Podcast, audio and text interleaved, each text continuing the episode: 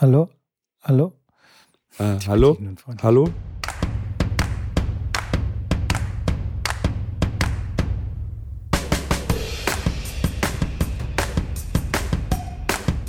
Happy Birthday to you. Alter, ich, ich kann sowas von gar nicht singen. Ich bin so schlecht darin. Aber auf jeden Fall herzlichen Glückwunsch zum äh, Geburtstag, Schrambini. Du bist irgendwie so, keine Ahnung, 26 Jahre alt geworden oder so. Ungefähr. Pi mal Daumen. Plus, plus minus. minus. Genau. So wie ich. ich. Also ich bin so 33 rum.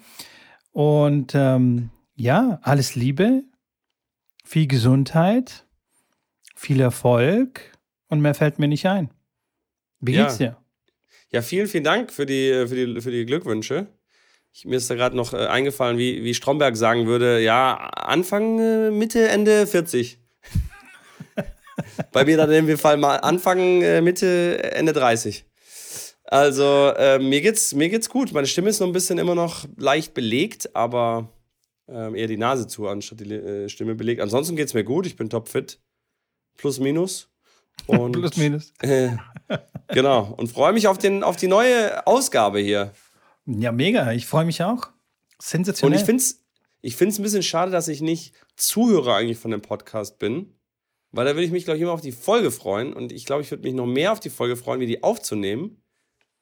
Aber ich werde das Gefühl nie kennenlernen, weil ich meinen eigenen Podcast ja nicht jetzt quasi mich freuen kann, dass er rauskommt und was Neues mir anhören, wenn ich es ja schon selber aufgenommen habe. Verstehst du, was ich meine? Ich verstehe ich verstehe vollkommen, was du meinst, weil mir geht es genauso. Ich muss mir ja den ganzen Sabbel anhören beim Schneiden und manchmal auch öfter. Also, weißt du, so manche Passagen muss ich mir auch öfter anhören, damit ich das genau schneiden kann und so weiter. Und dann sitze ich manchmal im Auto und denke mir dann so, okay, komm, jetzt höre ich mal rein. Einfach mal.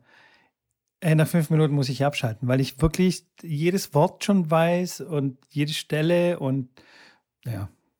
Ja, Ja. man muss dazu sagen, großen, großen Credits geht, gehen, da, gehen da raus an Mitko, habe ich ihm auch schon oft gesagt, äh, dass er da immer den, das Schneiden übernimmt und das Ganze hochladen. Da ist der Mitko dafür zuständig, da ist es sein Fachgebiet und das macht er wirklich sehr, sehr gut. Dafür nochmal, Danke, auch an dieser danke, Stelle, danke. wie immer, Mitko, ne? Habe ich dir auch schon gesagt. Vielen, vielen Dank. dafür. Herzlichen Dank. Herzlichen Dank für die Ja. Blumenschrambini. Nee, machst du Ähm, gut. Danke, danke. Ähm, ja, äh, zu deiner Frage, wie es mir geht. Ähm, Ja. sensationell. Ähm, ich habe wieder. Nein, nein, kein Aber. Ich, ich, ich wollte nur berichten, dass ich jetzt vielleicht ein bisschen müde sein könnte jetzt während der Aufnahme oder quasi vielleicht auch einschlafen kann, weil ich meine letzte Mahlzeit jetzt vor der Aufnahme quasi reindrücken musste. Also so auf, den, auf die Okay. letzten Minuten sozusagen, weil ich wieder angefangen habe äh, mit äh, 16,8 beziehungsweise ich mache 18,6 ähm, und muss um 21 Uhr aufhören zu essen und jetzt ist 21.10 Uhr. Das heißt, ich musste mich beeilen und äh, noch was reinschieben. Aber 16,8, du machst dann nochmal 8 Stunden Essen, 16 Stunden nichts essen. Nee, nee, ich mache 18 Stunden nichts essen und 6 Stunden essen. Um 21 Ah, okay. Uhr höre ich auf zu essen und erst am nächsten Tag um 15 Uhr darf ich wieder essen. Okay. Ja, das ist, das stimmt. Und wieso hast du das aufgehört mal eine Zeitweise? Ja, klar, habe ich das aufgehört. Ja, das letzte Warum? Mal. Ach, warum? Ja. Weil ich ein unkonsequenter Penner bin. Oder Okay. in- inkonsistenter Penner. Das ist stark. Genau, nein, ich war, ich war ja jetzt krank, drei Wochen. Und da ist mein, also da habe ich ein Rückgrat und einen Willen wie, weiß nicht, wie so ein Gummibärchen. Ja, und verstehe ähm, Ist ein gutes, gutes Beispiel. Gefällt mir. ja, ja, ist gut, ne? ja. Und dann habe ich natürlich alles in mich hineingestopft. Schokolade, auch unter anderem Gummibärchen und so weiter und habe mich ja quasi minus bewegt. Also richtig, richtig minus bewegt. Und du kannst dir vorstellen, dass ich dann so ein bis zwei Kilo zugenommen habe. Und ähm, Plus, minus? plus minus. und mir gedacht habe, hey, neues Jahr, so Vorsätze und so, ist doch mal gut, äh, mal wieder mit dem Fasten zu starten, weil, weil es tatsächlich auch ein sehr gutes Mittel bei mir ist und, und ich das auch kann. Also ohne Probleme schaffe. Die ersten zwei Tage oder zwei bis drei Tage waren wirklich tough, muss ich zugeben. Ähm, so mit Kopfschmerzen auch und hatte schon auch Hunger, weil ich es gewohnt war, mich den ganzen Tag einfach voll zu stopfen. Und je mehr du dich vollstopfst, desto mehr hast du Hunger am nächsten Tag, paradoxerweise. Ja. Und so die ersten zwei Tage waren schon echt tough. Und halt echt Kopf, Kopfschmerzen. Das war echt unsexy. Aber jetzt geht's wieder und äh, bin guter Dinge. Das hört sich doch gut an. Mitko, wir haben einiges zu beleden, beleden, beleden heute. Ähm, mhm. Das ist ein neues Wort. Ähm, das erkläre ich euch dann in der nächsten Kommt Folge. Kommt aus China, bele beleden. Genau, Gut. und aus dem Grund, äh, es gibt eine, wir haben ja Netflix und so, war zum Beispiel ein Thema. Netflix hat ja die Serie rausgebracht, da haben wir die Australian Open.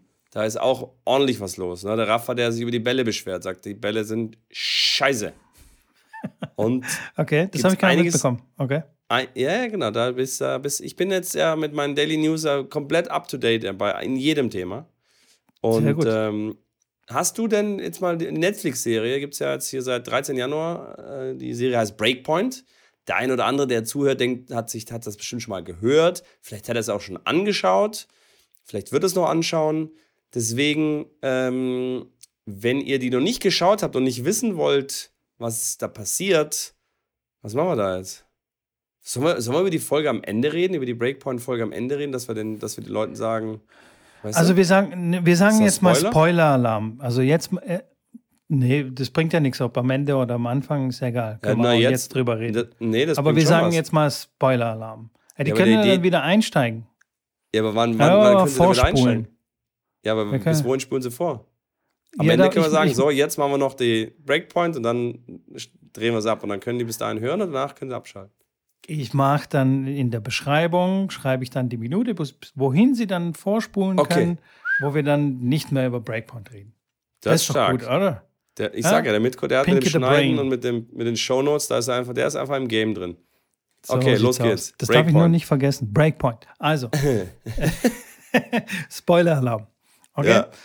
Ja. Also ich habe ich hab mir drei Folgen reingepfiffen. Die erste Folge mit äh, oder über Nick Kyrgios. Die ganze Folge war über Nick. Also kaum andere Spieler noch irgendwie mit drin gewesen, oder? So ja. wie ich das richtig gesehen habe. Ja. Und es war natürlich sicher. schon echt. Also ich, ich muss ganz ehrlich sagen, ich stehe auf solche Dokumentationen und ich habe mir wirklich fast in die Hose gemacht. Ich habe äh, also richtig Gänsehaut gehabt, als das angefangen hat.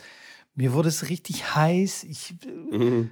war so sch schneller Puls und also schon ziemlich emotional.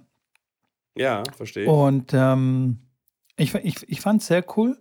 Ich fand es interessant äh, zu sehen, was da so los war hinter den Kulissen. Und auf jeden Fall hat man jetzt ein besseres Bild über Nick Kyrgios, über sein, sein innerer Kampf und wie soll ich sagen, auch so der Kampf mit seinen Dämonen und so. War er nicht auch mal depressiv? Ist das offiziell oder ist das nur eine Vermutung oh, von mir? Weiß jetzt? ich nicht, aber man hat da schon, man hat da schon klar so einige Insights bekommen, dass er wirklich regelmäßig eigentlich bei jedem Turnier abends dann vor, vor auch vor Matches äh, Party gemacht hat und gesoffen hat und äh, ja, genau. früher natürlich als dickes Kind äh, auch viel gemobbt wurde und eine schwere Kindheit hatte. Und fand ich auch cool, dass sie dann auch die Mutter da interviewt haben und dann einfach nochmal aus der Kindheit ein paar Sachen aufgegriffen haben, wo auch für mich tatsächlich noch teilweise neu waren. Genau.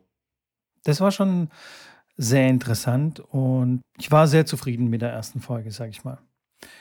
Und ja. die, die nächsten zwei Folgen fand ich auch sehr, sehr, sehr gut. Vor allem, weil es nicht nur um eine Person ging mehrere Protagonisten quasi aufgetaucht sind und so Querverbindungen und Barettini mit der Ayla und ähm, Sakari und Fritz Taylor und so weiter. Das fand ich auch sehr, sehr interessant. Wenn es so weitergeht, bin ich wirklich der, der größte Fan der, der Doku und glaube, dass es den erhofften Kick und Push für, für den Tennissport geben wird, weil die Leute einfach, die nicht so viel mit Tennis zu tun haben, wirklich einen guten Einblick bekommen, um was es, um was es da geht bei den Turnieren und so, wie es dazu geht. Auf jeden Fall. Und dafür ist es, glaube ich, ausrichtet. Also am Anfang wird da erklärt, die Spielstand, wie das funktioniert, was ein Match ist, wie die Sätze funktionieren und wie man zählt. Das zielt ja ganz klar so ein bisschen auch darauf ab, jeden abzuholen. Ich muss sagen, ja, ich fand es auch interessant. Natürlich für mich jetzt nicht mehr ganz so interessant, weil ich natürlich dann selber schon diese Insights so ein bisschen kenne und weiß, wie es dann äh, da abläuft und, und, ähm, und dann auch vor allem, wie die Matches ausgegangen sind. Weil klar, die erste Serie mit Kyrgios war cool, aber wenn natürlich weiß, dass er Wimbledon natürlich dann den Doppeltitel holt und gegen Medvedev in der zweiten Runde ausscheidet und dann kommst du ins Match und dann ist so die Spannung halt so ein bisschen weg. Ähm, ja. Von daher finde ich das dann Bin interessant, dir, mit jemandem ja. zu sprechen, der der das halt nicht kennt, weil du siehst dann, okay, dann geht er ins Doppel und dann geht, oh, dann geht er nochmal ein Doppel und dann geht er ins Finale und in Home Hero und kannst gewinnen und dann weißt du schon, okay, sie gewinnst dann. Das ist dann trotzdem cool, das zu sehen, aber dann halt doch wieder ein bisschen lame, weil halt nicht wirklich was passiert, was dich dann überrascht.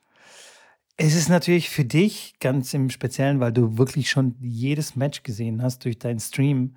Kennst du ja wirklich jedes Match. Oder für jemanden, der ja halbwegs die Turniere mitverfolgt, ist es klar, okay, du kennst, du weißt, wie es ausgeht, aber mir geht es eher um den Einblick so dahinter. Also wie ja, ja, den Umkleidekabinen, mhm. mit den engsten Vertrauten und so weiter. Du kriegst da wirklich so Insights, die bis jetzt noch gar nie da waren. Und das, das finde ich mega spannend. Finde ich richtig, richtig gut. Und zum Beispiel Barrettini, der war mir egal. Aber jetzt finde ich den Und richtig jetzt? sympathisch. Jetzt finde ich den richtig sympathisch. Weil ja. er so in, in, in der Doku einfach so, einfach so nett, also nett wirkt und mit seinen Großeltern und mit seinen Eltern und so. Das fand ich richtig cool. Findest du, das soll es von jedem Spieler so irgendwie geben, von der Top 100, wo jeder dann so sich mal einfach wie so eine, eine Stunde lang so eine Serie für sich hat und so ein bisschen aus der Kindheit, aus der Jugend erzählt und so ein bisschen es Einblicke auf jeden bekommt? Fall es wäre auf jeden Fall von Vorteil für, für die Spieler. Das wäre schon, das schon natürlich mega cool. Ich glaube aber nicht, dass das jeder möchte. Also jeder, das, dass sie so viel preisgeben möchten von sich. Aber ich, ich fände es natürlich sensationell. Ich habe ja, glaube ich, schon mal erzählt ähm, von den CrossFit-Dokus, die es gibt, die dort gibt. Also dort ist nee. es wirklich schon, habe ich noch nicht. Hast ne? du noch nie erzählt? Noch nie. Also dort ist wirklich schon seit zehn Jahren gang und gäbe, dass die wirklich tagtäglich mit irgendeiner Kamera begleitet werden und dass fast jeder Crossfitter auch sein eigenes Media-Team um sich herum hat. Und so wie du. Also ich finde ich find es mega spannend. So wie ich, ja, genau. Also ich ja. habe da auch so meine zwei, drei Kameraleute und ein paar Cutter und so. nee, aber ähm, finde ich, schon, find ich schon eine richtig, richtig gute Sache, weil man lernt so seine Idole ja, einfach besser kennen. Ich, ich, hatte, ich hatte, die Idee hatte ich schon vor, vor Jahren. Ähm, bis dann irgendwann mit ähm, Topcord und ähm, gibt so eine andere Firma, die das dann quasi ins Leben gerufen hat, wo sie dann die Profis herangenommen haben und dann hier der, hier der Profi sitzt ein Trainer, der zeigt jetzt die Vorhand, da machen sie ein paar Vorhandübungen und dann gibt es auch einen Behind-the-Scenes-Bereich, wo die dann so ein bisschen erzählen und, und genau das im Endeffekt machen. Und ich finde das unfassbar wichtig. Also ich finde das mhm. unglaublich wichtig. Ich habe äh, wenn du einen Sportart anschaust, dann geht es für mich um zwei Sachen. A, du musst die Regeln verstehen, du musst verstehen, um was es da geht, was ist das Ziel und wie funktioniert das, der ganze Spaß. Und das zweite ist die Charaktere. Du musst die Leute kennen, du musst wissen, wer ist jetzt der, der in Anführungszeichen, der Goat oder wer ist jetzt der Rising Star, wer ist der, der, äh, der junge, der Newcomer, wer ist der, der jetzt schon irgendwie seit 20 Jahren dabei ist ich habe dann, ich, ich bin ja wirklich sehr, sehr sportaffin äh, und schaue dann irgendwelchen Sport an. Es gibt wenige Sportarten, die ich noch nie, noch nie wirklich einen Zugang gefunden habe. Da ist Cricket zum Beispiel eine Sportart, kann ich dir die Regeln nur bedingt sagen ähm, und kenne absolut gar keinen, der da in irgendeiner Form erfolgreich ist. Aber zum Beispiel Snooker. Snooker finden sicherlich viele uninteressant. Ich habe das irgendwann angefangen, das lief dann auf Eurosport, habe mich dann damit ein bisschen befasst, weil ich Billard ganz gerne auch gespielt habe und dann mich wirklich damit beschäftigt und dann mich über Ronnie O'Sullivan so ein bisschen informiert und über die, ganzen, über die ganze Szene und wer dann gegen wen spielt und John Trump und, und dann weißt du, okay, wenn die gegeneinander spielen, dann habe ich mich schon gefreut, ey, die beiden gegen spielen gegeneinander, die hatten schon episch, epische Fights und, und dann war das wirklich für mich sehr, sehr, sehr viel interessanter und äh, jedes Mal, wenn ich dann, klar, einen Johnny, äh, wenn ich einen Ronnie sehe und, und der spielt da gegen einen anderen Johnny, ja, es ist, es ist, es, ich schaue es dann an. Ich, ich finde es ich find's interessant. Und ich glaube, so, nur so funktioniert es in jeder Sportart. Und, und da fehlt es im Tennis, finde ich, komplett. Also, wenn, wenn jetzt eine Dokumentation rauskommt oder mal eine Stunde über Alcaraz, einfach, wann hat der angefangen? Wie hat er trainiert? Warum ist er so früh so gut? Äh, einfach mal dann zu Hause. Hat er Geschwister? Hat er irgendwie, ja, wie, wie du erzählt hast, einfach am Abend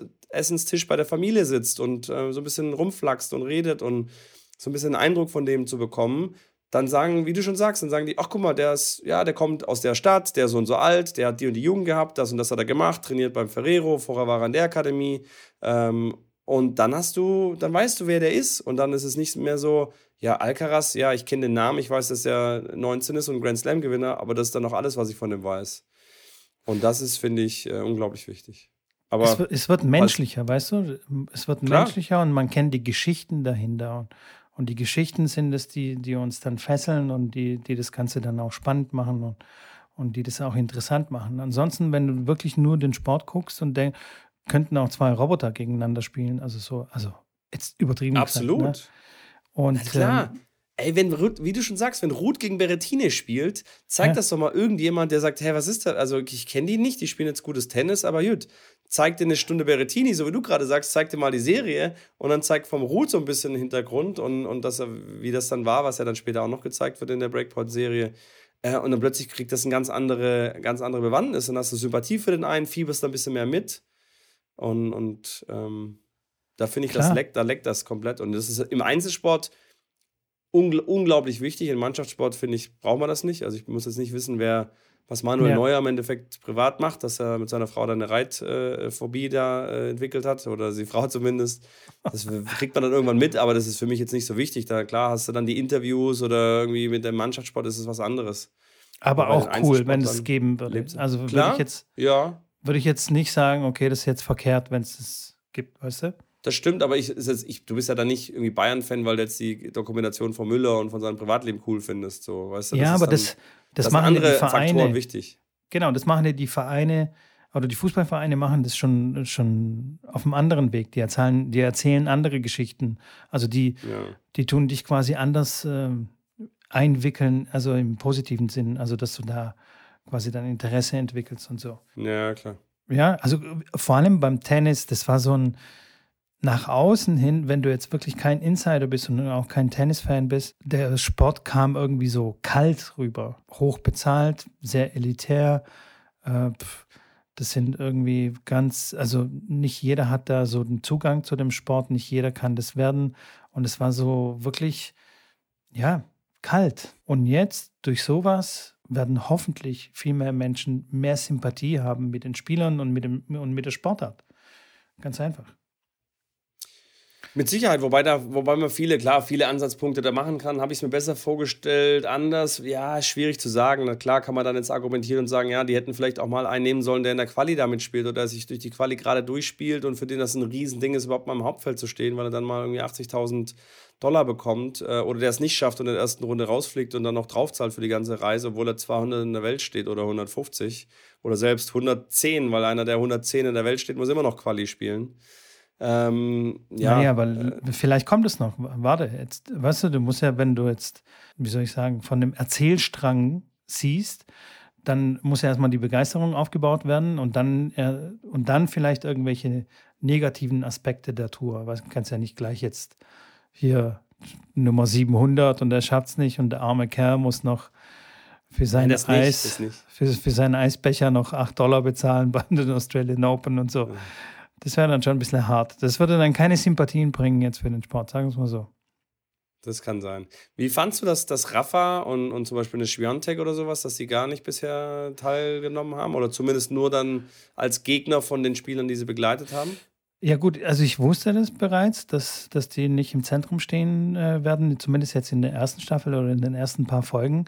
Aber das ist vollkommen in Ordnung. Also die gehen jetzt auf die, auf die kommende Generation oder beziehungsweise auf die Thronfolger und ähm, ist okay, ist cool. Also Rafa kommt auch schon ziemlich oft vor, finde ich.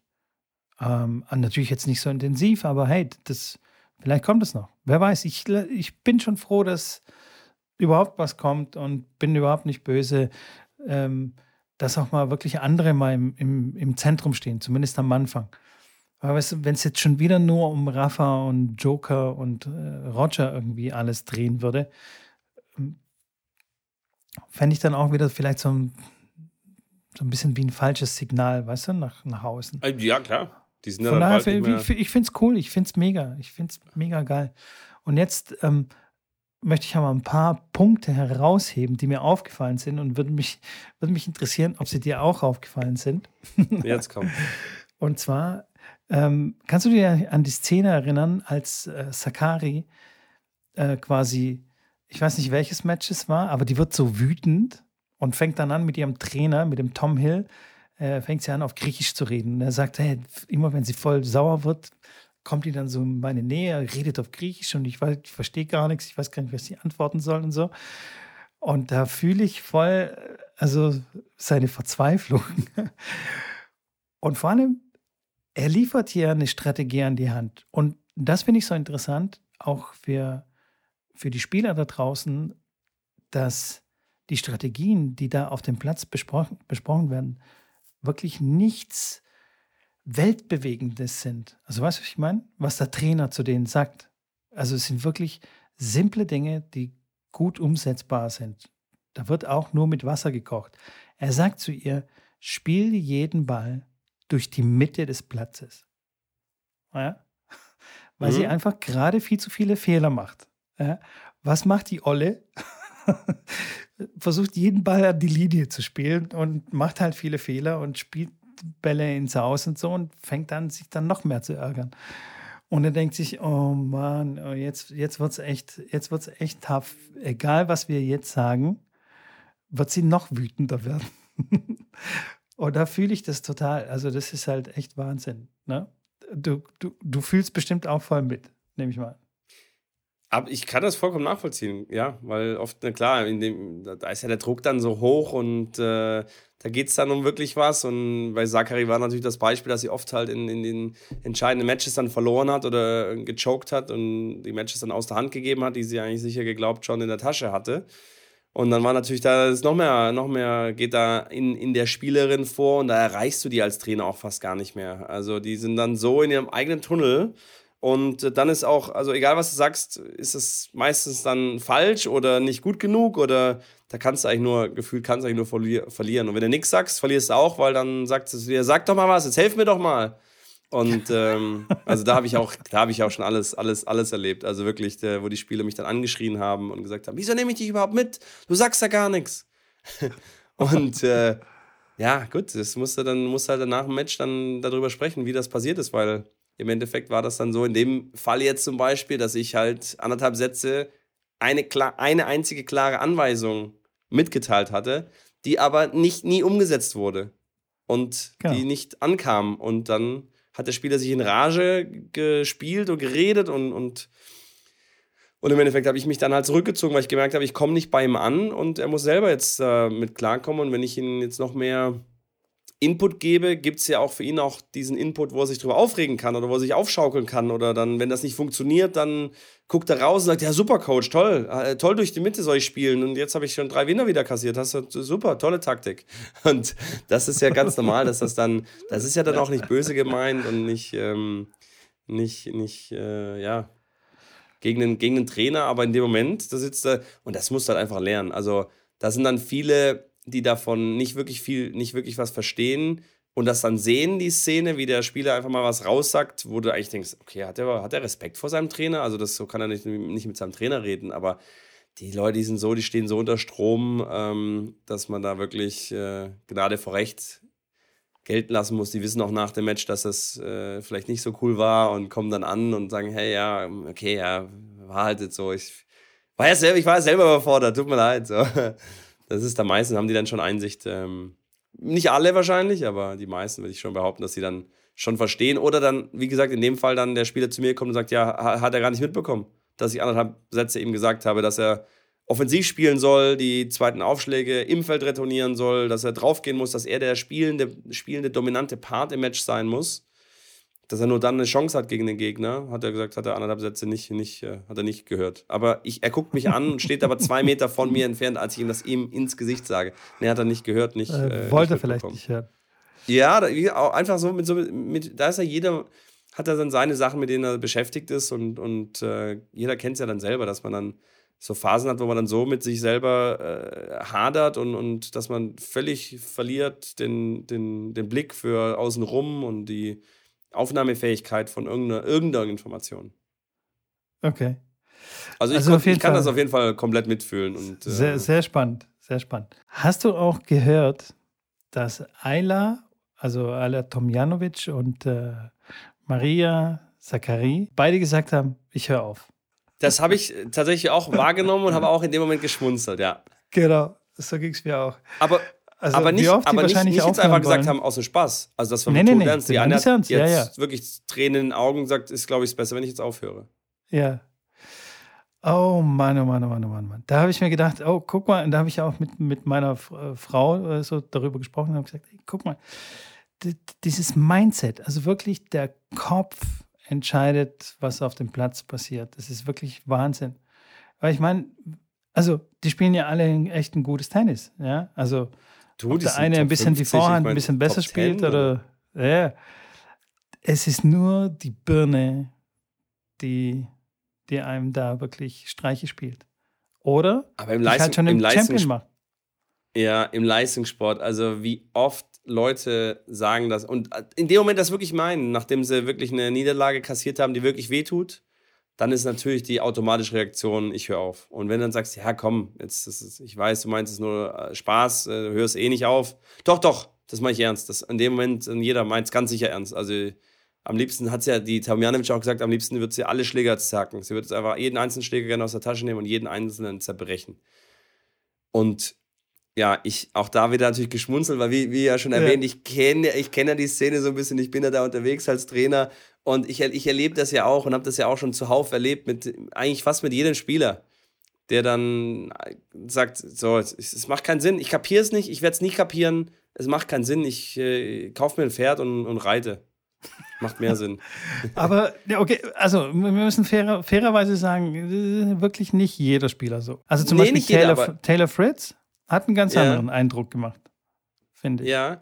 Wobei, ich bin mir sicher, dass jeder, jeder Top 100 Spieler aktuell, der in Top 100 steht, irgendwann mal gesagt hat, es macht keinen Sinn, ich höre auf. Außer jetzt so ein, keine Ahnung, so ein Rafa, der einfach mit 16 schon äh, da durchmarschiert. Aber jeder, der mal so ein bisschen eine kleine Phase hatte, wo er so ein bisschen um Zweifeln war, da denkt jeder so drüber nach, so von wegen, ist das das, was ich will? Ich, ich krieg's nicht hin und jetzt habe ich schon zum sechsten Mal wieder, wieder den gleichen Müll gemacht. So ein Alias 7 wird das, weiß ich nicht, wird es wahrscheinlich nicht gedacht haben, weil er einfach noch sehr, sehr jung ist, aber der dann acht Finals hintereinander verliert und sagt, ich krieg's einfach nicht gebacken. Ich, ich, ich komme jedes Mal ins Finale und verliere dann. Aber ähm, das ist so ein ganz, ganz typisches, typisches Phänomen bei, bei Tennisspielern, habe ich so das Gefühl. Und ähm, da fiel auch ein Satz, ich, glaub, ich weiß nicht, wer es gesagt hat, ähm, dass Tennisspieler so egozentrisch sind und äh, es geht immer zuerst äh, um die Tennisspieler, also um sich selbst. Das war, glaube ich, das war, glaube ich, Das war Andy Taylor Roddick, Fritz, der. Andy Roddick. Nee, ich genau. glaube, das, ich glaub, das war Andy Roddick, der das, oder, oder der, der Kommentator, ich glaube, es war, es war auf jeden Fall, da ging es um die Situation Oder mit Berrettini und Tomjanovic. Da ging es um die, Position, die, die, die, die Situation, wo Ah, ja, äh, Tomjanovic gesagt hat, am nächsten Morgen, glaube ich, hat sie das Tennis-Channel-Interview, wo Berrettini gesagt hat, ja gut, aber dann geh doch raus, aber ich habe Genau, hab ein ja. Match morgen. ja, ähm, ja, ja. ist es mein Zimmer, was willst du jetzt da ein Interview machen? Sagt sie, ja, es geht halt 20 Minuten. Und er sagt, ja, ich habe ein Match morgen, dann geh runter in den Seminarraum und mach da dein Interview. Und Ja. darauf kam dann quasi so, der Tennisspieler ist halt äh, ja, nur erstmal sich, erstmal sich selbst und bevor es dann um andere ging. Und weißt du, was meine, die Reaktion von meiner Frau war, so auf der Couch? Was? Ach, jetzt verstehe ich das. ich so, ja, jetzt, jetzt weißt du, jetzt weißt du, warum ich so bin. Ja, Aber Naja, ist, ist, halt, ist halt 100 wirklich so. Es ist wirklich so. Wenn du nicht, also es ist einfach, du stehst auf dem Platz und du bist alleine und du musst nach dir gucken. Und es kommt kein Arsch, der deinen Arsch da rauszieht. Du musst selbst irgendwas machen. Und so lernt man das halt auch für alle anderen Lebensbereiche. Ey, wenn ich jetzt nicht das mache, dann und so weiter. So wie Baratini sagt, okay, ich muss aber pennen. Also hau ab, geh dein Interview woanders führen. Weil ihm echt sein cool, ja. Spiel halt wichtiger ist. Also, weißt? Und da gibt es halt keine zwei Meinungen. Und fertig. Da ist halt. Aber das ist auch so- wieder, auch wieder spannend, wie sie da kein Verständnis dafür hatte, wo ich dann gedacht habe, ey, das ist, finde ich, so großartig. Weil das Ja. ist, finde ich, so, das war klar, die dann so ein, die waren ein Pärchen, die sind dann nicht mehr zusammen. Die Tomjanovic, für die, die Leute, die es nicht wissen, als kleine Insight-Information, die war vorher mit Nick Kyrgios zusammen, hat auch nicht ganz so lange gehalten. Da war sie mit Berettini zusammen auch. Jetzt, wie gesagt, ich glaube nicht mal ein Jahr waren die dann zusammen. Ähm, aber fand ich schon, ich musste schon sehr schmunzeln, dass sie dann kein Verständnis dafür hat und sagt, ja, aber ich, ich bin leise, du kriegst davon nichts mit, ich gehe ins Nebenzimmer und, äh, und ja, und dann sich so ein bisschen wie anzicken, äh, deswegen. Ja, ja, ja, ja. Und er am liebsten ja. sagen wird, ach komm, jetzt hau doch ab, dann nehme nehm ich mir ein Einzelzimmer, dann habe ich den ganzen Stress jetzt mit dir nicht. Ja, das war schon. Und wie es dann aussah, also da bei dem. Im, im, genau, genau, das Zimmer sah. Das ist auch so ein typischer Tennis, Tennis, Tennisspieler, Tennis, äh, Angewohnheit, oder ich weiß es nicht generell, aber ich glaube schon, dass es schon bei vielen ist, dass die einfach, wenn die in den so reisen, dass sie in Hotelzimmern sind. Das Hotelzimmer sieht in jedem Zimmer sieht das komplett voll Katastrophe aus. Ja. Also es gibt, ich habe noch niemals und ich war schon in vielen Zimmern von Spielern und von Spielerinnen. Ich habe noch niemals ein Zimmer gesehen, was wirklich ordentlich war, wo der Koffer dann in den Schrank ausgeräumt wurde, wo alles seine Ordnung hatte.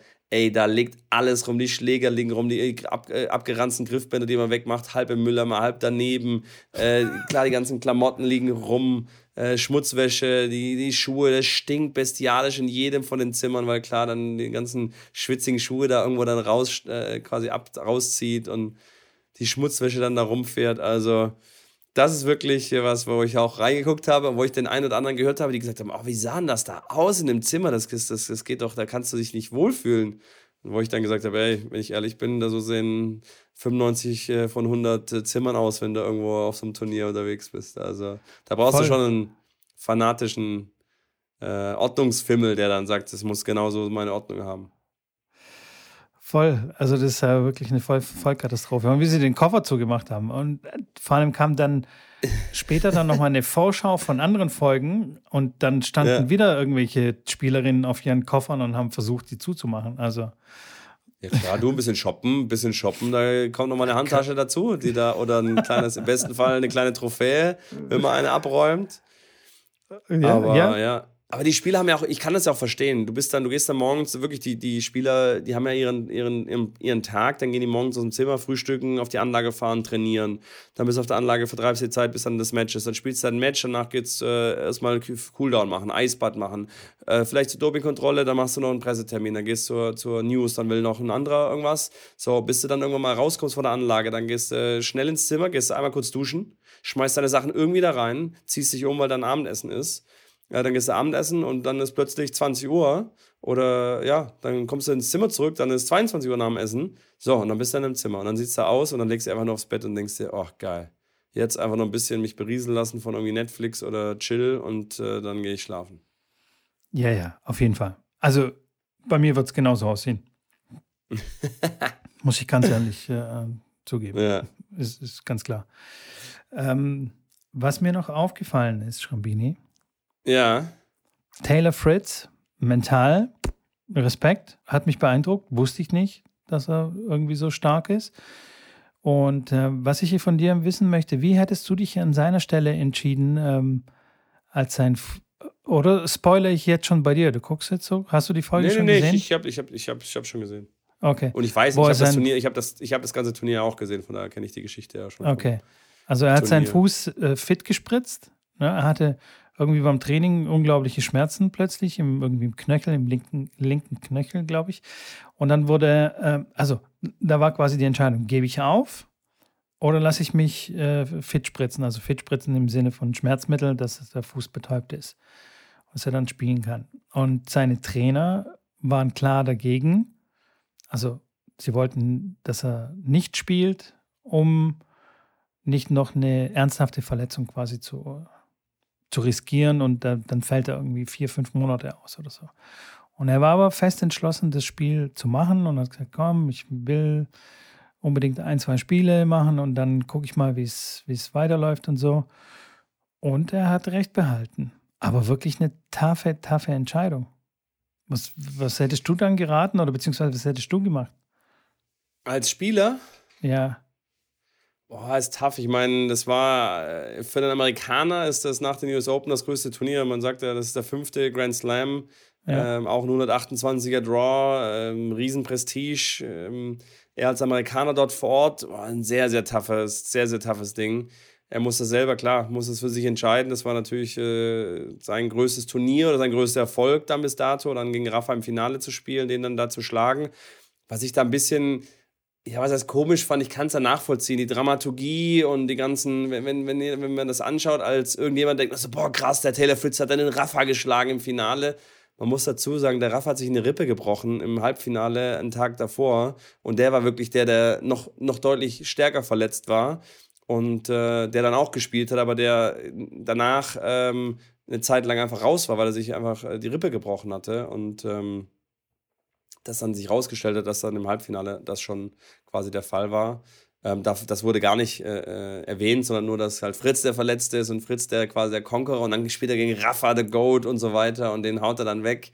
Ähm, war halt natürlich, ist natürlich für die, für die Szenerie ganz cool ja, kommt dann halt so ein bisschen falsch rüber, wenn man dann halt so die Background-Stories kennt. Dann denkt man sich, ja gut, hat Netflix halt einfach schön das dann so dann sich hingestellt, wie man es halt macht. Ne? Also, ist halt die Story, doof, wenn, ist halt Hollywood. Wenn man halt jetzt sagt, Rafa ist angeschlagen, hat eine gebrochene Rippe und kann, konnte auch nicht spielen, hat Fritz halt gegen ihn gewonnen.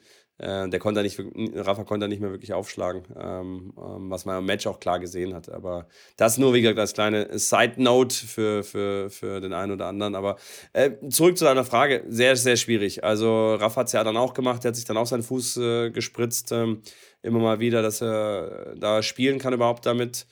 Ähm, wahrscheinlich, wenn ich Spieler wäre, hätte ich mich wahrscheinlich auch für, für die Spritze entschieden, weil ich sage, hey, ich bin da schon echt weit, ich habe da eine riesige Chance und ähm, wenn der Arzt mir sagt, dass es jetzt sehr sicher da jetzt nichts, nichts Bleibendes oder nichts Groß, Großartiges passieren kann, wahrscheinlich ja, ist dann der Moment und, und, und das war im Endeffekt sein erstes Riesenturnier mit richtig viel Kohle, mit richtig viel Punkten, Masters, dort gibt es richtig viel, wie gesagt, richtig viel Geld auch für den Gewinner. Ähm, ich kann es ihm nicht verübeln, sagen wir so. Ja, auf jeden Fall. Hätte ich, glaube ich, auch gemacht. Ich wäre auf Krücken, glaube ich, raus und hätte gegen Rafa noch versucht zu spielen. Ja. Die, also, die Chance muss man wahrnehmen, glaube ich.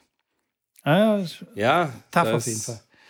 Tough. Ja. Wenn danach was passiert und er danach irgendwie rausfällt ja, für ein Jahr, dann. Dann, wenn du dann so eine, so eine Del Potro-Karriere dann quasi dann danach hinlegst, dann ist natürlich auch tragisch. Ja, es, Schwierig, schwierig, aber nichtsdestotrotz. In einen Apfel muss dabei sein. Ja, in, genau, genau. Ähm, ganz interessant fand ich diese Mindset-Geschichte ähm, bei den Mädels teilweise, die Negativität. Also weißt du, Mhm. Sie sich dann selber fertig machen und so und äh, nicht an sich glauben. Und, und das Spannende ist, dass es in jedem Ranking so ist. Ich habe ja, mit, ja. Ich hab ja Spielerinnen gesehen, ja. die noch kein Ranking, kein Weltranglisten-Ranking hatten, dann welche, die dann 800 standen, welche, die 500 standen, die 300 standen. Ich habe auch dann Top 100 Spielerinnen schon gesehen. Ich habe, wie gesagt, bei Iga Schwiontek auf der Bank gesessen. Da war das Thema nicht das Problem, dass sie dann irgendwelche Zweifel hatte, weil sie da einfach schon zu gut war. Aber das ist schon in jedem Bereich so. Und jeder, der dann denkt, oh, 200, oh, ich würde gerne Top 20 stehen, das ist ja, das ist ja ein Traum, da zu stehen, ist ja super und verdiene da so viel Kohle und bin gesetzt bei den Slams.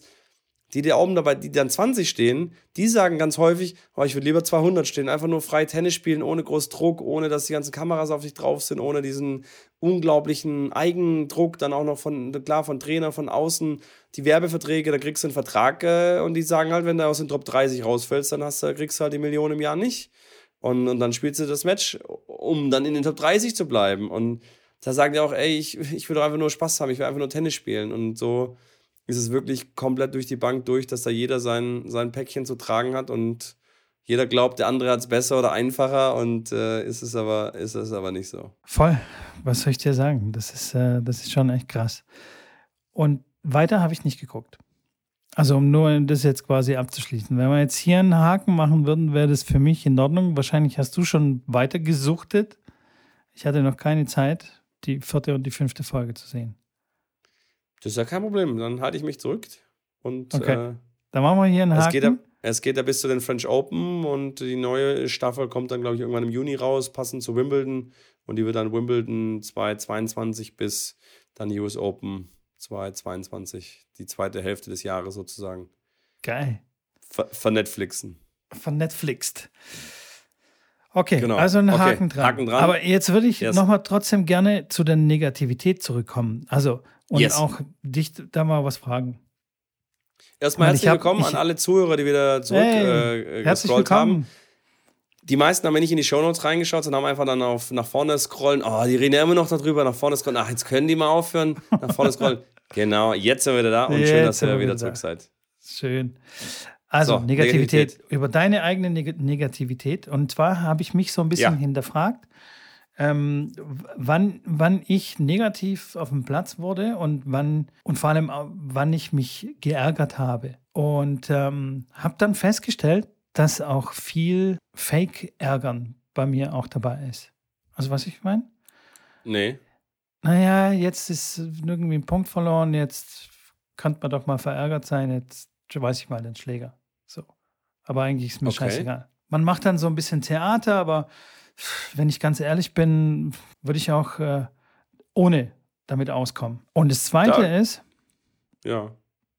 ganz kurz noch zum Zweiten, Mhm. jedes Mal, wenn ich richtig ausgetickt bin, also richtig verärgert, ohne, ohne dass da irgendwie Fake-Ärgern dabei war, war immer, ist immer irgendwas ähm, Privates oder beziehungsweise was anderes noch mitgeschwungen. Also, und dann kam das auf dem Tennisplatz mehr so on top und es hat dann so ein bisschen das Fass zum Überlaufen gebracht.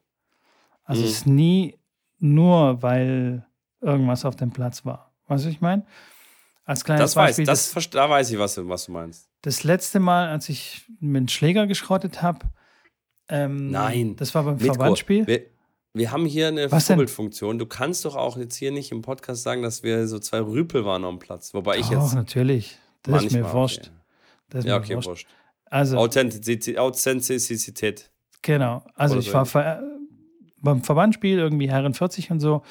Und zu dem gleichen Zeitpunkt war meine Frau mit meinem Sohn dann im Krankenhaus, weil äh, irgendwie was hatte. Also jetzt nichts Dramatisches, aber die sind dann ins Krankenhaus gefahren und ich konnte nicht dabei sein, weil ich bei dem scheiß Verbandsspiel dabei war. Oh.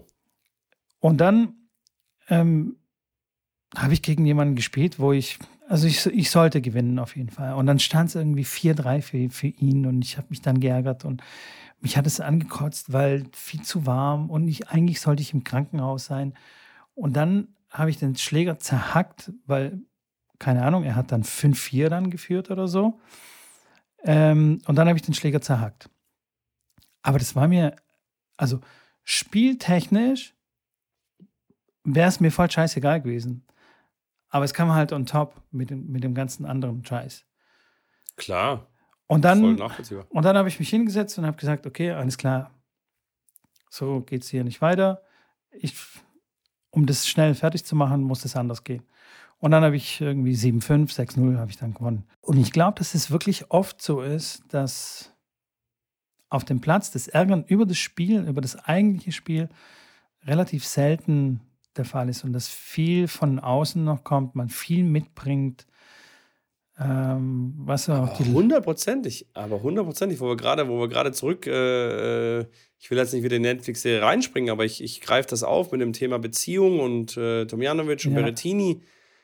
Du kannst bei der Frauentour und die Trainer, die machen sich da ein bisschen Spaß daraus. Du kannst am Ranking und an den Ranking-Verläufen sehen, wo Beziehungen auseinandergegangen sind Mhm. Auf der Frauentour. Wenn eine Mhm. Spielerin oder eine, eine langjährige Trainerverbindung, die sehr, äh, ja, irgendwo eng war und, und persönlich auch, persönlich damit reingespielt hat und wo es dann irgendwie unglücklich auseinandergegangen ist, da kannst du wirklich sehen, da läuft gar nichts. Und das sagen die Spielerinnen auch selber. Die sagen, hey, ich habe dann einfach ein halbes Jahr keinen Ball reingespielt, weil ich habe mich von meinem Freund getrennt oder muss mich scheiden lassen, wie auch immer. Dann, und das ist bei der, auf der Frauentour tatsächlich viel häufiger, weil die Emotionalität dort einfach noch länger mitschwingt und die das nicht trennen können. Ähm, der Mann, auch wenn da eine Trennung ist und auch wenn das für den emotional oder schmerzhaft ist, der geht dann auf den Platz, wie du schon sagst, der ist dann eher dann frustriert, aber der ist trotzdem noch okay, der spielt trotzdem noch Tennis und der reißt sich trotzdem noch den Arsch auf. Wobei bei den Mädels oft dann, die sind komplett, die sind komplett lost. Ähm, und das ist schon oft auch bei mir passiert, wenn dann irgendwas in der Familie vorgefallen ist, bei den Spielerinnen, mit denen ich dann unterwegs war. Das ist unglaublich schwierig, da eine, einen Mindset dann hinzukriegen, dass die Konkurrenz, dass die einigermaßen auf den Platz laufen und sagen, hey, ich will jetzt das Match gewinnen. Ich will das gewinnen für meine Oma, die jetzt im Krankenhaus liegt zum Beispiel. Und ähm, das ist echt ganz, ganz schön schwierig. Deswegen gebe ich dir da vollkommen recht, dass das ein großes Thema ist, wo man sicherlich mit umgehen, mit arbeiten muss, wo man sich das auch selber eingestehen muss und wo es da gilt, eine Lösung zu finden, ähm, dass das dann nicht mit dem, mit dem Match irgendwie, ver, wie sagt man, irgendwie in Verbindung zu bringen Kollidiert. und sich deswegen, ja. ja. deswegen dann eskaliert, ähm, was aber klar alles andere als einfach ist. Aber auch bei den Männern, die jetzt quasi dann Schläger zertrümmern, klar, die spielen dann auch weiter und kämpfen und so weiter, aber diese, diese negative Energie dann, die sich dann entlädt in Schläger kaputt machen, rumschreien, Publikum anpöbeln und so weiter, hat ja meistens dann auch irgendwas mit, äh, was außerhalb vom Platz passiert. Also zum Beispiel nehmen wir jetzt Kirgios als Beispiel schwere Kindheit, schwer das, schwer jenes und so weiter. Gebe ich, dir, gebe ich dir mit Sicherheit recht, dass man da eine Korrelation ziehen könnte zu Schlägerzerstörungen, wenn man schaut, was da im privaten Leben irgendwie passiert war, kurzfristig oder langfristig. Gebe ich, dir, ja. gebe ich dir vollkommen recht. Also das ist mir nur so irgendwie aufgefallen oder habe so ein bisschen drüber nachgedacht, wie versucht mich daran zu erinnern, wie es war, wenn ich dann mal irgendwie ausgetickt bin und dann wie gesagt, dieses Fake-Austicken, also es ist, es ist ja auch ein bisschen Show. Weißt du, was ich meine? Ja. Es macht halt, ja, es macht ja, ja, auch Stimmung. Es macht auch Stimmung. Deswegen glaube ich ja auch nicht immer zu 100 Prozent, ähm, wenn Kirgis aus, austickt. Weißt du, es kann ja auch sein, dass 20 Prozent obendrauf einfach so geactet sind, also so, so geschauspielert oder so. Ja, weil es halt einfach ein paar, paar Spiele, die das, die das machen. Und es hat und wie gesagt, ich habe das schon auch teilweise gemacht. Und dann schreie ich halt irgendwas besonders vulgäres, weißt du? Und dann Was? heißt es, ah, der, guck mal da hinten und so, der ist schon wieder. Pfui. Pfui. Apropos Pfui, hast du mitbekommen? Was? Kurz zu den News, zu den News, die da wirklich wichtig sind. Greg Tiley ist ja der Turnierdirektor ja. des Turniers bei den National Open. Der hat gesagt, dass äh, Spieler dieses Jahr nicht ausgebuht werden dürfen. Sonst werden die vom, aus den Stadien rausgeholt und werden des Stadions verwiesen. Ja, ist sowas ähnliches, habe ich mitbekommen. Also da, da nimmt er sich schon ziemlich viel raus, so irgendwie. Ich weiß auch nicht. Und das also, ist natürlich jetzt nicht äh, wegen Djokovic. Aber äh, spannend, ähm, dass es jetzt, dass es ja, jetzt ja. kommt. Ja, ja, ganz cool. Und ich bin, ich bin dann gespannt, wenn irgendein Spieler da im Turnier einen Schläger kaputt macht und alle dann aus Reflex Buh rufen, dann werden die alle raus, rausgefischt dann. Sorry, bitte verlassen Sie die Anlage. Nee, finde ich auf jeden Fall spannend. Und ich hatte es ja ganz am Anfang kurz reingeschmissen. Rafael Nadal sagt, die Bälle sind Schrott. Die Qualität ist okay. scheiße. Was ist da los? Er Was sagt, ist passiert? Die Bälle sind schnell platt und nehmen seinen Spin nicht an, sagt er. Und die sind äh, gemacht für Spieler, die ein bisschen flacher und schneller spielen. Und ähm, die Veranstalter sagen, das ist der gleiche Ball wie letztes Jahr. Rafa sagt, völliger Schwachsinn, ganz sicher nicht. Und der Dunlop-Ball, ein Dunlop, äh, Dunlop wird ja bei den Australian Open gespielt seit jetzt, glaube ich, zwei, drei Jahren. Da waren ja auch, äh, vorher war es ein Wilson, Wilson-Ball. Jetzt ist es ein Dunlop-Ball bei den Australian Open. Wilson spielen sie bei den US Open. Und in Paris haben sie lang Barbolat gespielt, spielen sie, glaube ich, jetzt auch Wilson. Und Wimbledon spielen sie ja schon lange Slesinger.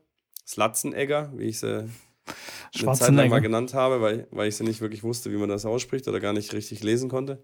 Naja, aber wie gesagt, die Bälle, äh, die Dullerbälle sind ja eigentlich sehr, sehr beliebt. Also wird immer auf der Tour äh, sehr, sehr hoch gelobt. Und diesmal hat Rafa mal einen rausgehauen. Ja, und aber er hat das Match hat er, hat er ja? überstanden gegen ein, ein Rising Star, Jack Draper, der da wirklich auch schnell und flach spielt, der auch ein Lefty ist, der sehr, sehr gut ist. Den hat er rausgenommen. Jetzt mal schauen, was da so geht. Was glaubst du? Wie weit der Rafa kommt? Zum Beispiel, zum Bleistift. Ach, Rafa kommt, kommt weit. Hey. Rafa kommt auf jeden Fall wieder weit. Der, der ist ein Tier. Ja, aber der, der, das, das obere Draw, also Rafa ist ja in der oberen Hälfte, Djokovic ist ja unten wo ich gedacht habe, okay, da ist Berrettini und Kyrgios sind so noch die, die so ein bisschen Djokovic gefährlich werden können. Jetzt hat Kyrgios rausgezogen, hat äh, mit seinem Knie Probleme, kann nicht mitspielen. Ähm, Jetzt ist da unten eigentlich nur noch Berrettini, aber Djokovic selber auch in Trouble. Hat jetzt äh, zweimal ein Training abgesagt, hat ein Training äh, gemacht und hat dann mittendrin abgebrochen. Er hat äh, aus dem Turnier in Adelaide sich eine, ja, eine, ist so ein bisschen Adduktoren oder Oberschenkelmuskel ein bisschen angezerrt oder ein bisschen wehgetan. Da ist auch noch nicht klar, wie läuft das jetzt. Der spielt dann morgen und ähm, das wird alles, das wird, das wird spannend. Ich, ich weiß nicht, ob der dann bis zum Ende durchspielt. Ob es alles so ein bisschen Show wieder ist, wie er es halt manchmal macht, dass er dann sagt, er verletzt und auf dem Platz rumläuft, als ob er ein, ein, das Bein gleich ab, ab muss und plötzlich rennt er dann wieder wie ein, wie ein junges Häschen. Das ist ja bei dem weiß ich auch nicht ganz genau, was der da macht. Das ist halt Strategie, Mann. Taktik. Das ist halt ein, ja, ein begnadeter Stratege auf dem Tennisplatz. Ja, ja ähm, es wird auf jeden Fall spannend werden. Und, äh, aber ich glaube, nichtsdestotrotz, das sind gerade die Spieler, Djokovic und Natal. Deswegen sind die ja so hoch erfolgreich, weil die auf den Platz gehen und ganz genau mit dem Mindset gehen, ich gehe nicht von diesem Platz runter, bis es heißt Game, Set, Match, Djokovic oder Natal. Ja. Also, und was mir auch aufgefallen ist, also wenn du wirklich ein Gewinner-Mindset hast, dann gehst du auf den Platz nicht mit irgendeiner anderen Einstellung als ich gewinne jetzt. Nicht, ich werde versuchen, ich gucke mal, ich mache mal gucken, was so geht, sondern ich gehe auf den Platz und werde gewinnen. Das ist ganz klar. Weißt du, was ich meine? Glaubst ja, glaubst du, dass das, dass das den Deutschen so ein bisschen fehlt, wenn ich mal die 0 zu 6 Bilanz äh, des ersten ja, äh, Melbourne-Tags mal kurz reinschmeißen darf? Ja, auf jeden Fall. 100 Prozent fehlt ihnen das. Also, naja. Woran liegt das? Deutschland, äh, die Tennisnation, der hat, der hat, den größten Tennisverband der Welt. Für ja. die Leute, die es nicht wissen. Die meisten ja. Mitglieder in einem Tennisverband äh, ist, ist, der deutsche Tennisverband. Und der deutsche Und Tennisverband lässt auch keine Gelegenheit aus, um das nochmal zu betonen. Ja, ich habe jetzt gehört von einem Insider aus dem äh, Tenniskongress, der ja stattgefunden hat, der, der Trainerkongress in München. Ja dass äh, Bresnik und Schüttler und Rittner dann ein Interview hatten und dann ging es darum, ja, wenn die Punkte in Wimbledon ja für alle gezählt hätten, dann wäre ja hier Niemeyer und Tatjana Maria und dann wären wir deutlich viel würden wir deutlich viel besser dastehen und äh, auch bei den Herren den einen oder anderen, mhm, wo es so ein bisschen ja. drum ging um die Misere, haben halt versucht, das irgendwie so sich da schön das schön zu reden und hat Bresnik, ähm, der dann auch da teilgenommen hat, gesagt, Leute, ich äh, kann das ein bisschen von außen betrachten und hat dann so ein bisschen Kontra gegeben und gesagt, ihr wollt eine Tennisnation sein, ihr habt den größten äh, Verband der Welt. Äh, guck, äh, wie viele wie viel Top 100 Spiele habt ihr, habt ihr gerade aktuell? Das sind zwei Stück. Also ihr seid ja so weit weg von, von äh, dem, was, ja, was, was euer Anspruch ist. Und dann hat der, hat der Presse quasi erstmal gegen den DTB und gegen das gewettert, was die da dann aufgelegt haben und haben alle, alle Coaches haben dann applaudiert, haben den Pressling dann applaudiert.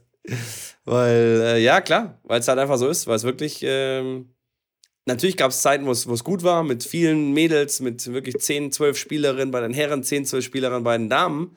Aber gerade ist ja mal wirklich, da ist ja Luft in der Hose. Aber und richtig, mal, ich, aber richtig Luft in der Hose.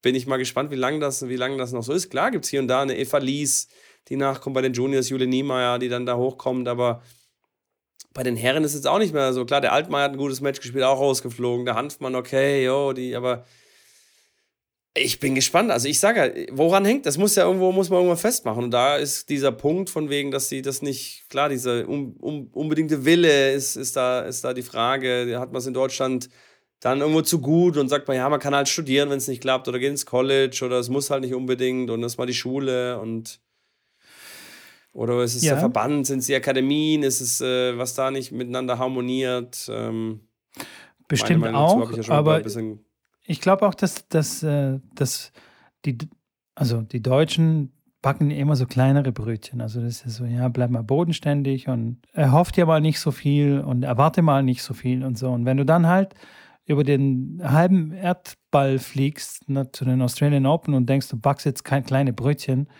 und äh, machst mal keine großen Hoffnungen und hast mal keine großen Träume, ja, da kommst du halt zurück dann auch äh, als äh, Verlierer in der ersten Runde oder fliegst halt in der Quali raus. Ohne, ohne einen großen Traum oder irgendwie was Großes zu wollen, kann, kann man auch nichts Großes erreichen. Also es geht doch nicht.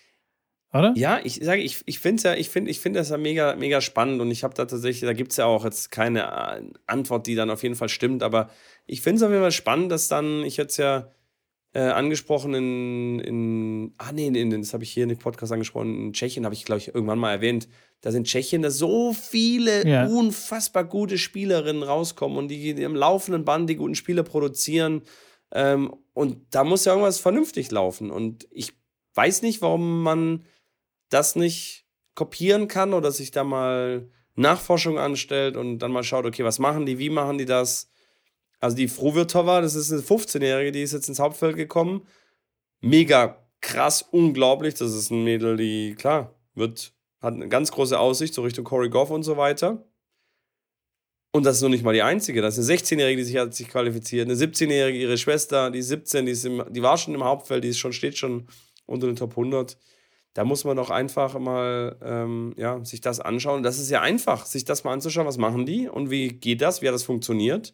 Und dann schauen, kann man das in Deutschland umsetzen mit dem Schulsystem oder mit den, oder sind es die Eltern, die dann das Training übernehmen oder ist es der Verband, der einfach bessere Arbeit leistet? Oder ich sage, ich kann dir die genaue Antwort nicht geben, aber ich finde es spannend, dass da mal da nicht wirklich, also ich habe das Gefühl, dass da einfach zu wenig irgendwie sich hinterfragt wird oder mal geschaut wird, was machen die anderen, warum machen die das so gut und Definitiv. Ganz, I can tell you.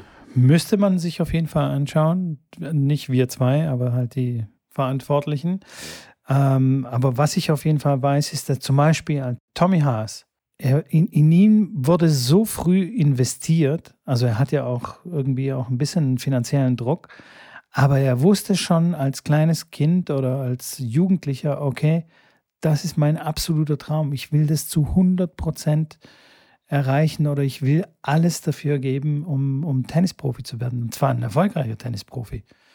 und richtig Vollgas zu geben. Aber auch diese, diese, diese Trainingskultur und diese, der Umgang dann mit, mit der ganzen Situation. Ich, ich, ich kenne Pressling, ich weiß, wie der trainiert. Wenn du da, wenn der dir das sagt und du machst das nicht, dann äh, war es das letzte Mal, dass du das nicht gemacht hast. Ähm, ansonsten gehst du halt woanders hin. Dann such den anderen dann such dir eine andere Akademie oder einen anderen äh, Trainer, dem du auf der Nase rumtanzen kannst.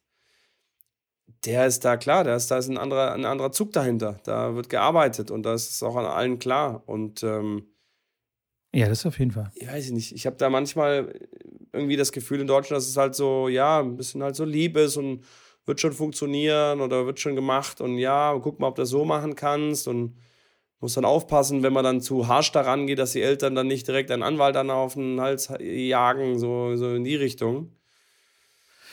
Keine, Keine Ahnung, Ahnung das war, nicht, weiß ich, ich nicht. Äh, das mag ich nicht so beurteilen. Also ich kann das auch gar nicht beurteilen. Was ich wirklich nur so als vage Vermutung reinwerfen kann, ist dieses kleine Brötchen. Und Bresnik ist auch bekannt dafür, also wenn du sein Buch irgendwie äh, dir reingezogen hast, dass der auch klare Ziele und große Ziele auch mal gerne in Angriff nimmt oder seinen Spielern nahelegt, sich wirklich was Großes vorzunehmen, anstatt äh, irgendwie nur klein-klein äh, zu denken. Ich, ich weiß nicht, aber bist, bist du jemals in ein Match rein, wo du, wo, wo du dann sagst, so, hey, ich guck, ich guck einfach mal, was geht und Schauen wir mal, wahrscheinlich werde ich schon verlieren, aber ich gehe halt mal rein. Das würde mir im Leben nie einfallen. So ein, da kann ich doch auch gleich zu Hause bleiben. Also da brauche ich doch nicht irgendwo hinfahren zu einem Match. Ich weiß ich nicht. Vielleicht denke ich auch da irgendwie falsch. Ich weiß, kein Plan. würde ich nie machen. Nie. Ja, auch, ich meine, klar. auch wenn ich gegen Roger spielen würde. Ich glaube, das hatten wir schon mal. Mir scheißegal. Wahrscheinlich werden sie schon verlieren. Pff, wer weiß. ja, ja, ja, das, das stimmt, ja. Das Ding ist halt dann klar, das ist äh, das klare Prinzip von, ich erwarte nicht so viel, dann kann ich nur überrascht werden. Wenn ich sage, ich gehe da jetzt rein und ja, ich guck mal, ob da was geht und dann ging nichts, dann sagst du, okay, ja gut, äh, hat halt nicht, war halt nicht, aber wenn du sagst, ich gehe da rein, ich gewinne es auf jeden Fall und du verlierst dann, dann musst du halt mit dem, mit dem Mental Mental Breakdown anrechnen, dass du dann wirklich am Boden bist, weil du sagst, hey, ich war sicher, dass ich sehr gute Chancen habe, dass ich es gewinnen kann. aber das ist so in, tief, in Tiefstapeln, oder? Das ist doch Tiefstapeln. Oder das ist auch so ein leichtes Kokettieren vielleicht auch. Ja, es ist, Weißt du? ich sage, äh, so, und, und da sind wir wieder beim Thema, was wir vorher gesprochen haben, dass es echt tough mental ist, weil du, wenn du dieses Hochstapeln machst, wo du sagst, ich gehe rein, ich gewinne das, ich bin stärker, ich bin besser, ich, ich hau den weg, und dann fällst du wieder auf die Fresse, da kommst du, irgendwann glaubst du es ja halt selber nicht mehr. Ich meine nicht unbedingt total hoch, hochstapeln, so von wegen, ich hau den weg und so, aber klar kann ich, kann ich dann, habe ich dann auch viel zu verlieren. Aber das andere ist so die sichere Bank. Also weißt du, wie ich meine? Klar. Stapel ich mal lieber tief, weil danach bin ich dann nicht enttäuscht und so. Aber Klar? wenn, wenn man nichts riskiert, wenn man nicht denkt, ich gewinne, dann bist du schon von Grund auf so eingestellt, dass, ja, ja, ist ja klar, wie ich gedacht habe. Ja, ich verliere halt. Ja, läuft wie gedacht. Ich flieg Ja. 2 2-0 hinten. Also, wei- weißt du, wie ich meine? Ich Dann das aber, bestätigt ja, sich ja aber- das ja dann. Ich weiß, was du meinst. Aber Ja, wenn du ja. rangehst, so, ey, ich gewinne, dann hast du eine ganz andere Grundeinstellung, dann und dann führst du 2-0, und dann, okay, alles klar, ich bin am Gewinnen. Okay, klar. Wie ich mir schon gedacht Ich habe. glaube, das ist auch ein bisschen, bisschen typabhängig, weil äh, jetzt, wenn ich so auf der Tour, wenn ich so ein, zwei oder die, die ein oder anderen Charaktere, die ich dann so kennengelernt habe, dass es so ein bisschen typabhängig ist, weil so ein Kirgios, der, der, der geht einfach rein, der will Spaß haben. Klar will er gewinnen, aber der, wenn, wenn der sich zu viel Druck macht, äh, der will einfach da rausgehen und entertainen, der will seine Show machen und dann spielt er sein bestes Tennis. Und so gibt es manche Spieler auch, wenn die sich so ein bisschen Druck machen, dann sind die komplett gelähmt. Die würden, wenn du denen sagst, die sollen so ins Match gehen, die würden keine Mummel mehr reinspielen. Aber ich das ist glaube nicht, dass also- Kyrgios ins Match reingeht und sagt, mal gucken. Der geht rein Nee, nee, nee, nee, nee, das nicht, nein, das nicht da. Der, geht- der geht raus. Natürlich hat er der, der, der, der, Mit klar, einem der hat, Selbstbewusstsein. äh, große Eier. Der muss den, den Hoodie muss er falsch rum an, anziehen. Ja. Das ist klar. Aber so vom, vom Ansatz gibt es wirklich manche Spieler, die, die einfach so, den muss eher den, den, die müssen einfach so frei spielen, weil dann spielen sie gut. Das ist ja ein Tennisspieler generell so, wenn er einfach frei spielen kann, sich keinen Druck macht und einfach laufen lässt und die Schwünge schwingt, dann, dann passt das und die das dann wirklich sich, die, die ist dann wirklich lähmt, wenn sie sich selber das sagen oder wenn sie es gesagt kriegen. Aber eben, ich weiß, worauf du raus willst und bin da, bin da deiner Meinung, das ist klar. Du da reingehen musst und sagen musst, hey, das ist ein Kampf jetzt und äh, ich, ich bin da bis zur letzten Sekunde, werde ich alles dafür geben, äh, am Ende die Hand schütteln zu dürfen und zu sagen, jetzt, ich habe gewonnen. Das auf jeden Fall. Genau. Sonst, ja, ich weiß auch nicht. Sonst geht immer so der Sinn für mich so ein bisschen verloren. Dann brauche ich wirklich nicht, nicht irgendwo hinfahren. Ja, nee, voll blöd, oder? Macht doch keinen nach Aus- Sinn. Fliegst nach Australien und denkst so, ja, ich fahre mal hin und, oder ich flieg mal hin und dann mal gucken. Ich guck mal, Also, schauen wir mal. Vielleicht gibt es da auch Bananen, gut, und 80.000. Kängurus und so. 80.000 australische Dollar für mal gucken, ist auch nicht so schlecht, erste Runde rausfliegen. Ich glaube, ich 80.000 australische Dollar mittlerweile. Oh nee, sorry, 100.000 australische Dollar. Wenn du gewinnst. Nee, wenn du verlierst.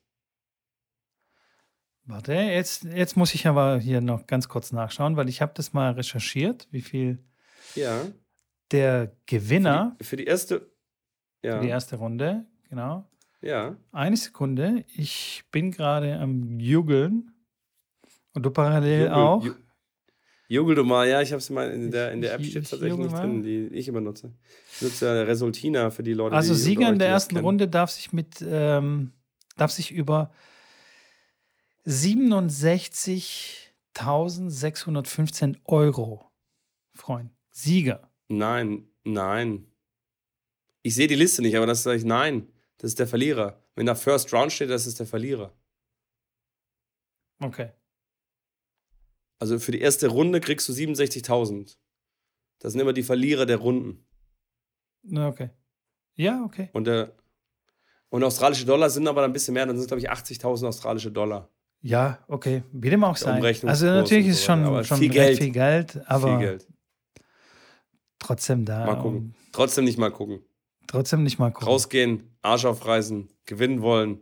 So sieht es nämlich aus. Und dann, und dann geht es mit dem deutschen Tennis auch wieder schneller voran. So, neuer Slogan für den deutschen DTB, äh, äh, den Tennisbund. Äh, äh, nicht mal gucken, Arsch aufreißen. So nämlich. So, so sieht's aus. Schrambini und Mitko für DTB President und Vice Äh, President. genau. Oh Jemine. Was Ja, das, was da, da wird's, da wird's wir den aber, Verein wär- auf links umkrempeln, du. Hei, hei, hei. Das wäre Eskalation. Da würden ein paar Köpfe rollen. Rollen. Mit Sicherheit. wer, wer, So ein Quatsch. ey. Hey, Schrabini, nur noch eine letzte Sache. Ja. Oder vorletzte Sache. ich letzte, weiß nicht, ob du noch was hast. Ja, oh ja. Und zwar haben mich äh, ein paar Zuhörer angeschrieben, dass ja. sie Team Mitko sind. Falls du dich noch erinnerst. Wir haben unsere Zuhörer äh, gebeten, Stellung zu beziehen zum Thema Doku und Andy Murray zu seinem, ja. zu seinem äh, äh Monieren dass er ja in Wimbledon nicht so mit seinem Kamerateam durchgelassen würde, wie es ja, ja, gerne hätte. Ähm, dass er das jetzt im Nachhinein so in einem Tweet äh, verfasst hat. Es haben mich äh, einige Zuhörer angeschrieben, dass sie in meinem Team sind. Hat dich denn bei mir haben einige, wir haben, wir haben, mich haben einige plus eins haben mich angeschrieben. so ein Labersack. Dich hat nämlich gar niemand angeschrieben. Das stimmt nicht. Ich habe auch Nachrichten bekommen und haben gesagt, sie sind Tim Schrambini. Okay, okay, okay, okay. Über die Zahl, ich, es ist, wir, wir sind nicht im zweistelligen Bereich, so viel möchte ich ehrlicherweise sagen, aber es kam die eine oder andere Nachricht an. Okay, okay. Dann will ich dir mal glauben jetzt so. Klar, klar. Vielleicht, weißt du, was mir noch eingefallen ist? Vielleicht ist er auch noch sauer gewesen, dass äh, ähm, Andy Roddick, der andere Andy, in der Net Netflix-Doku auftaucht als irgendwie former Number One, was mich echt ein bisschen überrascht ja. hat. Und äh, Andy Murray. Aber das macht er gut, hat er gut gemacht. Ja, finde ich auch. Ich mag, ich mag Roddick. Roddick ist super lustig. Ja, ich bin auch noch gespannt, wer sonst noch so alles auftaucht. Ich würde mir wünschen, Stimmt.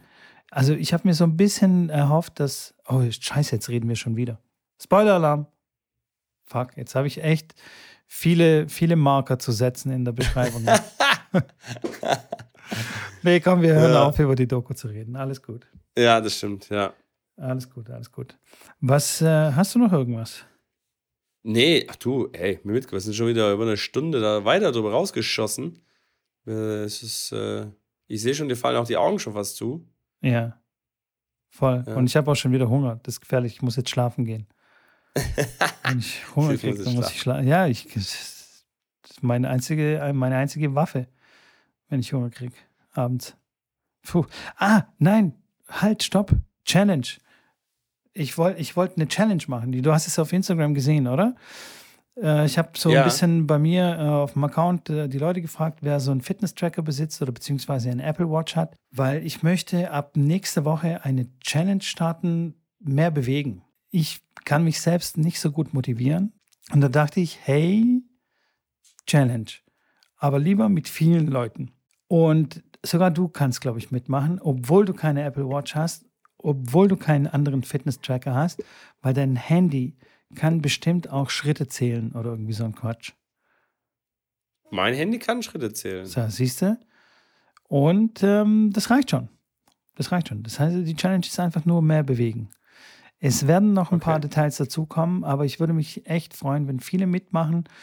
Ähm, ich würde sagen, wir machen das so 30 Tage lang und wer vorne liegt, gewinnt irgendwas. Was? Muss ich mir noch Geil. überlegen? Oh, ja. scheiße. Nein, hör mal auf mit so, mit so, hör auf mit so einer Geschichte, dann weißt du schon, wie, was passiert. Ja, du, du, gehst dann, du gehst dann stramm irgendwie jeden Tag 80 Kilometer irgendwo laufen. irgendwo marschieren. Naja, die Frage, die Frage ist ja auch immer, die Frage, gut, das ist, das ist dann schwierig, ist schwierig zu messen. Dann haben wir für so einen, so einen Marathonläufer unter unseren Zuhörern, der dann in seinem Wochenportfolio 120 Kilometer läuft, dann wird es eng mit uns. Ja. Aber das stimmt. Das kann vorkommen. Aber nee, ich finde es gut. Ähm, man muss nur eine App runterladen. Tennisplausch bewegt sich, heißt die Aktion, oder wie? Tennis, Tennisplausch bewegt ähm, die Erde, bewegt die Welt, irgendwie sowas. Ja. Irgendwas so Bescheidenes. Also ein bescheidener Name. Auf jeden Fall, erstmal, ich würde, glaube ich, ich würde, glaube ich, mit Tennis Warehouse sprechen, dass jeder, der mitmacht, jeder, der mitmacht und sich da anmeldet und sich da in die Gruppe mit einschleust, dass der direkt mal einen Gutschein kriegt. Ein, klein, klein, ein kleines Bonbonchen, ein kleines Schmankerl. Das hört und, sich und der Gewinner, an. der Gewinner, ich würde auch direkt wieder so eine Online-Stunde mit mir machen, weil das war echt cool, habe ich jetzt ein paar Mal gemacht. Fände ich cool. So eine Online-Tennis-Session, äh, beziehungsweise Taktik- oder Technikanalyse oder Meet and Greet mit dem Glatzkopf oder mit, mit äh, Beanie, Beanie, Beanie. Oder mit beiden gleichzeitig. Beiden, beide, ba, alle drei zusammen. Alle drei zusammen. So, jetzt haben wir es. Also, Okay, mega. Details werden folgen. Ähm, Aber auf lass uns doch am besten im Februar machen. Nee, ist, ist das zu spät oder was? Nö, können wir Mo auch. monatsweise? Nö, können wir auch im Februar starten, klar. Gar kein Weil dann können wir Problem. bis dahin nochmal alles planen, können wir ordentlich die Werbetrommel rühren, weil dann haben wir dann auch im Februar, haben wir dann ja genau vier Wochen, weil der Februar hat ja ein paar Tage weniger. Und dann geht's aber mal richtig rund. Dann habe ich bis dahin auch noch äh, Laufschuhe mir organisiert. Und dann Perfekt. würde ich sagen, musst du dich anziehen. Also Perfekt, du musst dir auch die. Schuhe anziehen, das wollte ich Ha. sagen. Das werde ich auf jeden Ja. Fall machen. Und äh, die Und dann Zuhörer, die jetzt diese Folge hören, die können sich ja auch schon, die sind dann quasi im Vorteil gegenüber an, den ganzen anderen. Die können jetzt schon ein bisschen anfangen zu trainieren. Damit ihnen nicht die Nein, nein, Puste nein, nein, ausgeht im Februar. Warum denn? Ja, ja, das stimmt. Ja, trainieren Ja. können die, aber nicht jetzt schon da in der Gruppe da Nein. schon mal Nein, nein, nein. schon die viermal ums Gruppe Haus laufen und startet, dann. die, die Gruppe wird es ab dem 1. Februar geben. Erst da Okay. kann man Und joinen. in der Gruppe, und dann sehe ich dann Mitko, die, die Ja, ja. faule Kanone, ist es 450 Meter heute gelaufen. Oder in der ganzen Woche. Ähm, ich glaube, du siehst dann die Punkte. Also, aber du kannst quasi reverse engineeren, wie viel ich dann quasi gelaufen okay, bin. Punkte. Okay. Genau. Und so Treppenlaufen gibt das auch Punkte? Klar, alles Bewegung. Ja, ja. Alles Bewegung, okay. Okay. Geil. Ja, ja. Gut, und ne? auf der Couch rechts und links rollen, wie viele Punkte gibt es dafür? Ja, Maximumpunkte gibt es. Bonus. Bonuspunkte. Richtig plus 360 Grad Rolle. Ne, finde ich gut. Genau. Du, die seitlichen Bauchmuskulatur, die wird ja auch ganz ordentlich be benutzt bei Aber 360 Grad richtig, Rolle. Richtig extrem. Ja. Fast Mehr Details folgen aber dazu noch. Hört sich gut an. Ganz genau. Hey, Mitko, mega. An dieser Stelle ähm, verabscheuen wir uns und äh, gehen jetzt mal in den Feierabend, beziehungsweise ich gehe jetzt schlafen. Machen wir. Hey, vielen, vielen Dank. Hey, nicht Und- vergessen, die Glocke drücken. Ganz wichtig Glocke für den drücken. Algorithmus bei Spotify. Wenn ihr noch nicht abonniert habt, dann abonnieren. Wenn ihr uns noch nicht auf Instagram folgt, dann wisst ihr Bescheid, was zu tun ist. Schrambinis äh, YouTube-Kanal heißt überraschenderweise Schrambini. Was gibt's noch? Was können wir noch bewerben? Genau, Daily, Daily Tennis News, da Daily äh, neue Tennis Kategorie bei mir im Kanal. Wenn ihr, wenn ihr morgens immer informiert werden wollt, was aktuell passiert ist in der Tenniswelt, es sind immer so drei bis fünf Minuten, wo ich kurz berichte. Auf Englisch, in dem Fall für den einen gut, für den anderen nicht so gut. Könnt eure Englischkenntnisse nochmal auffrischen äh, und dann seid ihr informiert. Und so. Fantastisch. Und so. Wir hören uns. Wir Und- sehen uns. Ja, mega. Macht's gut. Ciao. Tch, tch, tch, tchau.